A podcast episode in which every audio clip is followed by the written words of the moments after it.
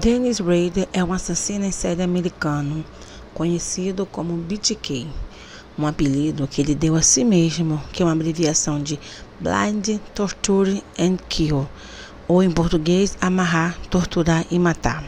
Rader matou cerca de 10 pessoas na cidade de Wichita e Park City, no estado do Kansas e enviou cartas provocadoras à polícia e jornais locais descrevendo detalhes de seus crimes. No episódio de hoje, Dennis Braid, o assassino BTK. Olá, sejam todos muito bem-vindos. Este é o Conversando com a Jay. Aqui a gente fala sobre tudo o que vocês quiserem. Esse é o primeiro episódio de uma série de episódios sobre serial killers. True Crime é, uma, é, um, é um conteúdo que eu comecei a, a consumir nesse período de pandemia e eu resolvi escolher o BTK por ser um assassino em série que era muito inteligente, mas que no final da carreira acabou se tornando muito burro, pois deixou ser preso pelo por, por ego, né? mas eu vou contar a história dele, então vamos lá. Dennis Lynn Rader nasceu em 9 de março de 1945, filho de Dorothea May Rader e William Elvis Rader. Ele tinha outros três irmãos, Paul, Bill e Jeff Rader. Nascido em Pittsburgh, Kansas, ele cresceu na cidade de Wichita. Seus pais trabalhavam muito e prestavam pouca atenção aos filhos. Desde muito jovem, Raiden nutria várias fantasias sexuais sádicas que envolviam ter, torturar mulheres, presas e indefesas. E ele também mostrava sinais de ousadismo ao torturar, matar e enforcar animais pequenos. Dennis buscava satisfazer seus fetiches sexuais por voyeurismo, asfixia autoerótica e crossdressing. Ele costumava espionar as vizinhas enquanto se vestia com roupas de mulher, incluindo roupas íntimas femininas que ele havia roubado. Então se masturbava com cordas ou outras amarras nos braços e pescoço. Anos mais tarde, durante um período de pausa, nos seus assassinatos, Dennis tiraria fotos de si mesmo vestido com uma roupa de mulher e uma máscara feminina enquanto amarrado. Mais tarde, ele admitira que fingia ser uma de suas vítimas como parte de uma fantasia sexual. Dennis manteve suas inclinações sexuais bem escondidas, contudo, ele era amplamente considerado em sua comunidade como normal, cortês e educado. Depois de se formar na escola, Dennis estudou no Kansas Estudou na Kansas Wesleyan University, mas tinha notas medíocres e largou a faculdade após um ano. Ele então se alistou na Força Aérea dos Estados Unidos, servindo de 1966 a 1970. Após ser dispensado do serviço ativo, ele se mudou para Park City, onde começou a trabalhar no departamento de carnes das redes de supermercados IGA onde sua mãe trabalhava como escriturária. Em 22 de maio de 1971, Dennis se casou com Paula Dietz, com quem teve dois filhos, Carrie e Brian. Dennis então foi estudar na Butler Community College, em Eldorado, também no Kansas, conseguindo uma graduação em eletrônica em 1973. Então se matriculou na Universidade Estadual de Utita, se formando em 79 com um diploma em Administração de Justiça. Ele inicialmente começou trabalhando como montador para a Coleman Company, uma empresa que fabrica conteúdos para acampamento. Depois disso, ele trabalhou para o escritório de Utita da empresa ADT Incorporation de 1974 a 1988 onde trabalhou especificamente nas instalações de alarmes de segurança, cujos pedidos haviam aumentado bastante após o assassino BTK começar a matar. Dennis foi supervisor de campo operacional do censo da área de Wichita em 89, antes do censo federal de 90. Em maio de 1991, Dennis se tornou um apanhador de cães e oficial de conformidade em Park City. Nesta posição, os vizinhos se lembram dele como às vezes sendo excessivamente zeloso e extremamente rígido, além de sentir um prazer especial em intimidar e assediar mulheres solteiras. Uma vizinha reclamou que Dennis teria mandado sacrificar seu cachorro sem nenhum motivo. Ele foi membro da Igreja Luterana de Cristo e foi eleito como presidente do conselho de sua congregação. Ele também foi líder dos escoteiros mirins de Kansas. Agora eu vou entrar na parte dos seus crimes. Em 15 de janeiro de 74, quatro membros da família Otero foram assassinados na cidade de Utita, no Kansas. As vítimas foram Joseph Otero, de 38 anos, Júlio Otero, de 33, Joseph Otero Jr., de 9 anos, e Josefine Otero, de 11 anos. Os corpos foram encontrados pelo filho mais velho da família, que no momento do crime não estava em casa.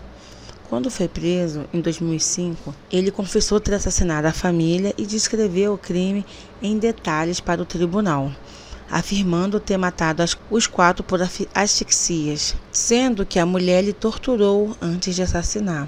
Para satisfazer seu sadismo sexual, ele costumava asfixiar alguma das vítimas até quase ponto de inconsciência, e depois da vítima retornar à consciência, para então voltar a enforcá-la. Denis é, escreveu uma carta onde assumiu a autoria dos homicídios e colocou dentro de um livro de engenharia na Biblioteca Pública de Utita, em outubro de 74, e depois mandou uma mensagem para o jornal para que eles recuperassem a carta. Nela, ele descreveu como matou a família Otero em janeiro daquele ano.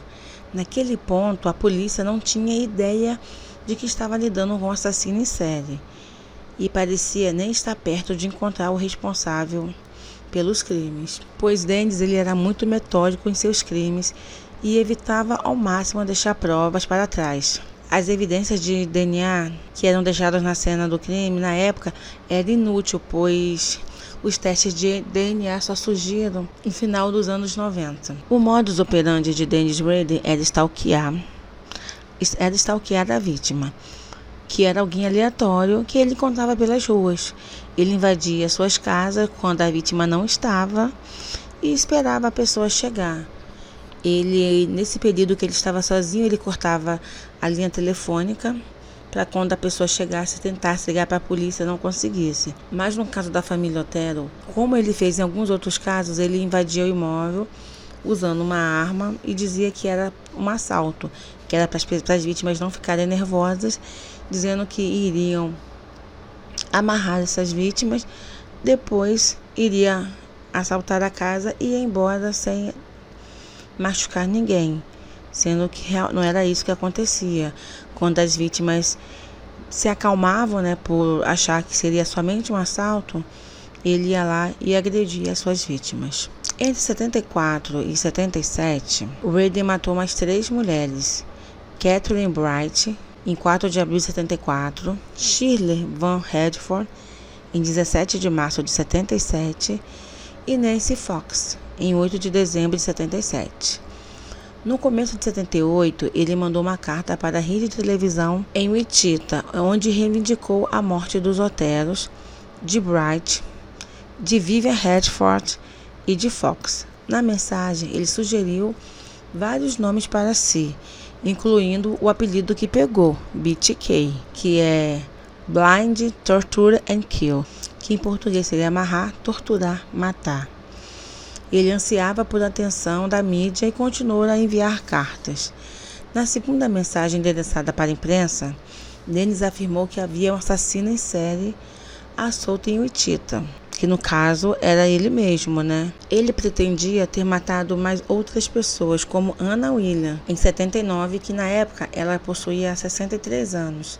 Mas essa escapou da morte, pois chegou em casa mais tarde do que o esperado. Marine Heads, de 53 anos, foi encontrada morta em 5 de maio de 85. Ele havia matado ela em 27 de abril e chegou a levar o seu corpo para a igreja luterana, é, onde ele era presidente.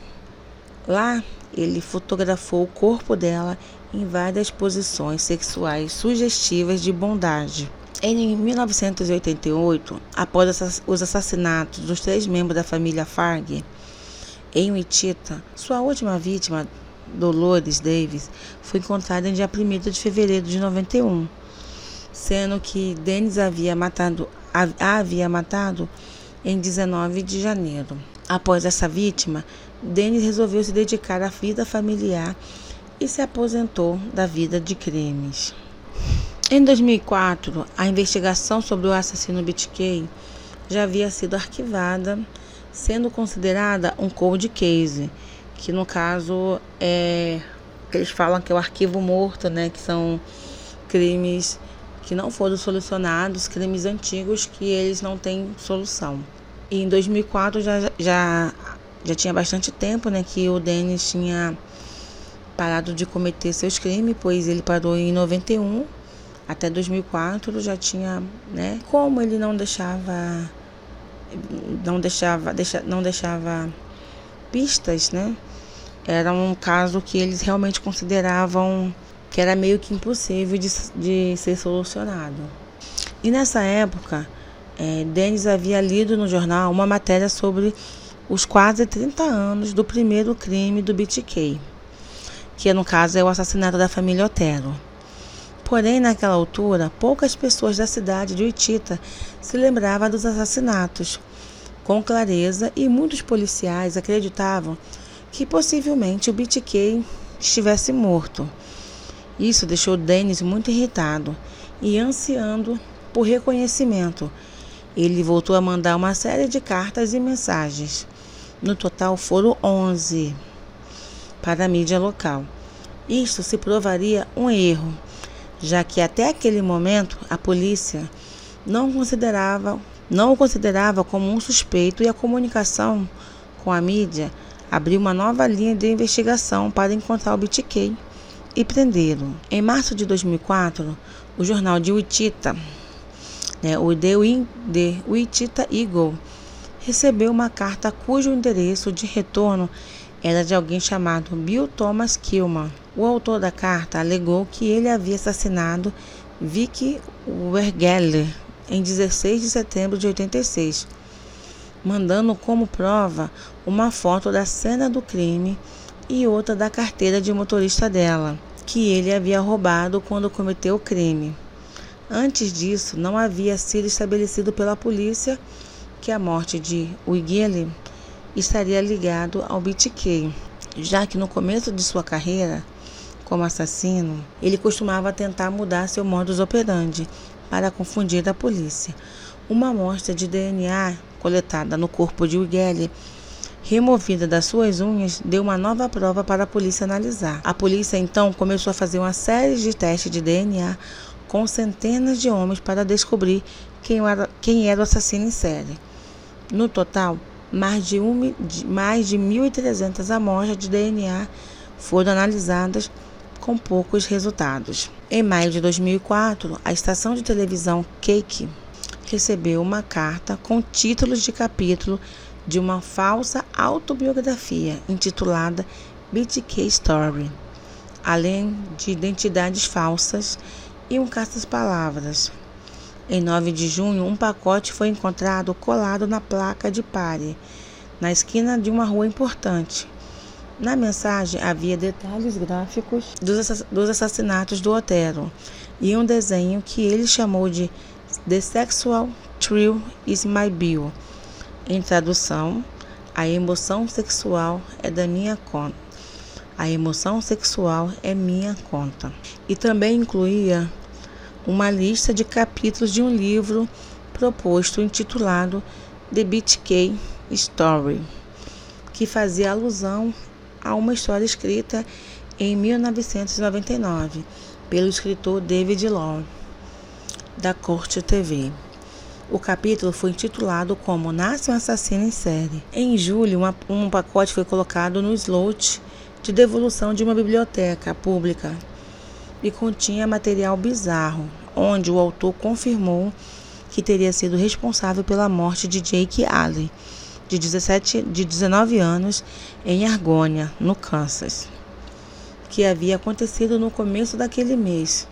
Essa ligação era falsa, com a, com a morte sendo julgada um suicídio. Em janeiro de 2005, Dennis tentou deixar uma caixa de cereal na caçamba de uma caminhonete picape em uma loja do Home Depot, em Wichita, mas a caixa foi descoberta pelo dono do veículo. Quando Raider perguntou depois, numa carta, o que tinha acontecido com a caixa, os lixos locais foram revistados e revirados e a caixa foi encontrada. A fita de vigilância do estacionamento daquela data revelou uma figura distante, dirigindo um carro preto de, do modelo Jeep Cherokee, que deixou o pacote perto da caminhonete. Em fevereiro de 2005, mais cartões postais foram enviados a Cake e outra caixa de cereal foi deixada numa localização rural, que continha uma boneca amordaçada que aparentemente simbolizava a morte de Josefine Otero, de 11 anos. Em uma carta para a polícia, Dennis perguntou se seus escritos, se postos nenhum disquete, poderiam ser rastreados. A polícia respondeu para ele através de um post no jornal The Utita, afirmando que era seguro mandar por disquete. Em 16 de fevereiro de 2005, Dennis enviou um disquete roxo de 1.4 1.44 megabytes da Memorex para KSAS Uma carta, uma carta com um colar dourado e um grande medalhão e uma fotocópia do livro Rules of Pre de John Stafford de 89, cujo o tema era era um assassino em série. A polícia encontrou met metadados incorporados em um documento da Microsoft Word excluído, que Dennis não tinha conhecimento, que ainda estava dentro do disquete. O metadado continha as palavras Christ Lutheran Church e o documento foi marcado como modificado pela última vez por Dennis. Uma busca na internet mostrou que havia um Dennis Rader que era presidente da igreja luterana local. Quando os investigadores foram até a casa de Dennis, ele, eles avistaram um Jeep Cherokee preto, o mesmo modelo que mostrava na câmara de segurança do Home Depot, estacionado na garagem dele. Isso era uma evidência circunstancial forte contra ele, mas a polícia precisava de mais provas concretas para poder prender.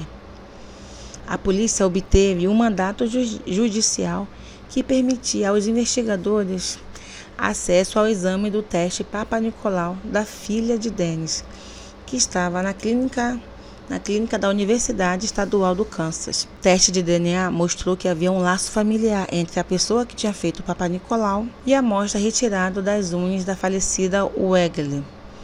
Isso mostrava que o assassino era um parente próximo da filha de Rady. Combinando com outras provas, com outras evidências, como o carro, foi suficiente para a polícia conseguir um mandato de prisão contra Dennis Raden, o assassino BTK. Dennis Raden foi preso enquanto dirigia perto da sua casa em Park City, pouco depois do meio-dia, em 25 de fevereiro de 2005. Um oficial da polícia perguntou: Senhor Raden, você sabe por que está sendo levado? E ele apenas respondeu: Ah, eu tenho suspeitas do porquê o Departamento de Polícia de Wichita, junto com os agentes do escritório do, de investigação do Kansas, do FBI e do AT, ATF, conduzido busca na casa e no carro, apreendendo várias provas nos equipamentos de computador dele, um par de meia calças pretas recuperadas em um galpão e um recipiente cilíndrico. A igreja que ele frequentava, seu escritório na prefeitura e a biblioteca de Park City também foram revistados. Em uma conferência de imprensa na manhã seguinte, o chefe de polícia de Wichita, Norman Williams, anunciou o ponto final. BTK está preso. Em 28 de fevereiro de 2005, ele foi indiciado por 10 acusações de assassinato em primeiro grau. Em 1 de março, a fiança de Rader foi, foi firmada em 10 milhões de dólares e um defensor público foi apontado para representá-lo. Em 3 de maio, o juiz entrou com um pedido de inocente feito por, por Denis, já que ele havia se recusado a fazer qualquer afirmação. Contudo, em 27 de junho, a data do primeiro julgamento, Denis mudou sua confissão para culpado. No julgamento, ele confessou em detalhes todos os seus assassinatos, de forma fria e não pediu desculpas ou mostrou arrependimento. Em 18 de agosto, durante o dia final, onde sua sentença seria lida, membros da família das vítimas se manifestaram e fizeram suas declarações com Raiden na sala. Logo em seguida, ele se desculpou pela primeira vez em um monólogo de 30 minutos, mas pelo jeito que pronunciava as palavras, muitas, muitos expressaram que aquilo era da boca para fora. Dennis Raiden foi sentenciado a 10 penas de prisão perpétua, com período mínimo de 70 de 175 anos. O Kansas, naquele período, não tinha pena de morte. Alguns trabalhos, né, algumas séries, alguns personagens que foram baseados no caso do BTK. O personagem baseado em Raiden aparece por duas temporadas na série da Netflix Mind Hunter. O assassino do filme de Cloverfield Killer foi inspirado em Dennis Raiden.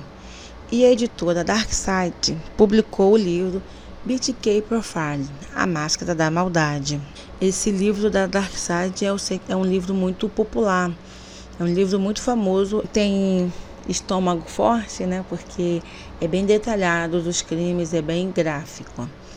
E também tem dois filmes baseados, né, no BTK, que é Caçada ao Assassino BTK, de 2007, e I Survived BTK, que é um documentário de 2010, que é sobre as, as vítimas que sobreviveram aos assassinatos. Agora eu vou dar um pouquinho do meu parecer. Eu só falei mesmo que usou a sua inteligência para cometer crimes terríveis, crimes hediondos, né? pois ele maltratava muito as suas vítimas. Mas como eu falei antes, ele talvez hoje em dia, talvez ainda tivesse solto, nunca teria, talvez esse assassino BTK seria só uma lenda, como é o caso do Jack Estrangulador, que até hoje é um crime antiguíssimo, que ninguém tem ninguém tem um suspeitos, suspeitos mesmo, ninguém tem evidências, não tem prova, não existe nada. Só que ele era uma pessoa que queria atenção, uma pessoa que queria assassinato. E por, né, por esse ego elevado, né, por querer mostrar que as pessoas soubessem que ele era o BTK, ele acabou sendo preso por uma coisa totalmente idiota, totalmente burra, porque mandou um disquete, né? E não sabia que era possível rastrear e foi rastreado. Claro que isso realmente, essa burrice dele, é, essa burrice dele foi o que conseguiu que as, a família das vítimas tivesse esse encerramento, pois se o caso tivesse permanecido não resolvido, até hoje as vítimas, né, que sobreviveram, as famílias, ainda, ainda teriam aquele sentimento de impunidade. E é isso. Bem, bem pessoal, eu espero que vocês tenham gostado. É, não deixa de compartilhar se vocês gostaram. Deixe o like aqui no YouTube, compartilhe o vídeo, se inscrevam aqui no canal do YouTube, tá? Que vamos vou, vou voltar a fazer os videozinhos com mais frequências, eu prometo. E também esse episódio vai sair tanto no YouTube quanto nas plataformas de áudio. Então você pode tanto ouvir no YouTube quanto você pode ouvir nas, nas, no Spotify, nas plataformas disponíveis. E é isso. Mais uma vez, fique com Deus, um beijo e até a próxima.